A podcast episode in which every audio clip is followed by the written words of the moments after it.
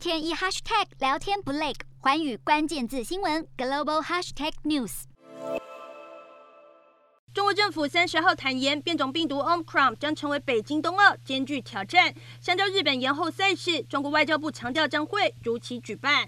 奥密克戎对冬奥会的影响，呃，我想肯定呃会带来一些防控方面的挑战，但是呃有了。呃，我们呃中方呃应对新冠病毒的防控经验，我完全相信冬奥会会如期顺利成功举行。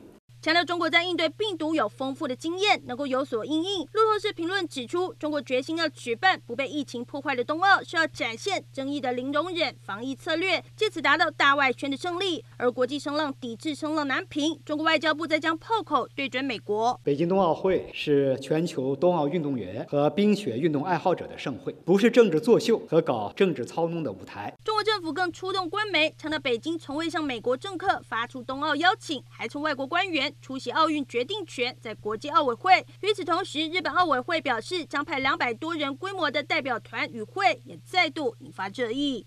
瞄准新南向商机，剖析东南亚发展。我是主播叶思敏，每周五晚间九点记得锁定。看见新东协就在环宇新闻 MOD 五零一中加八五凯播二二二及环宇新闻 YouTube 同步首播。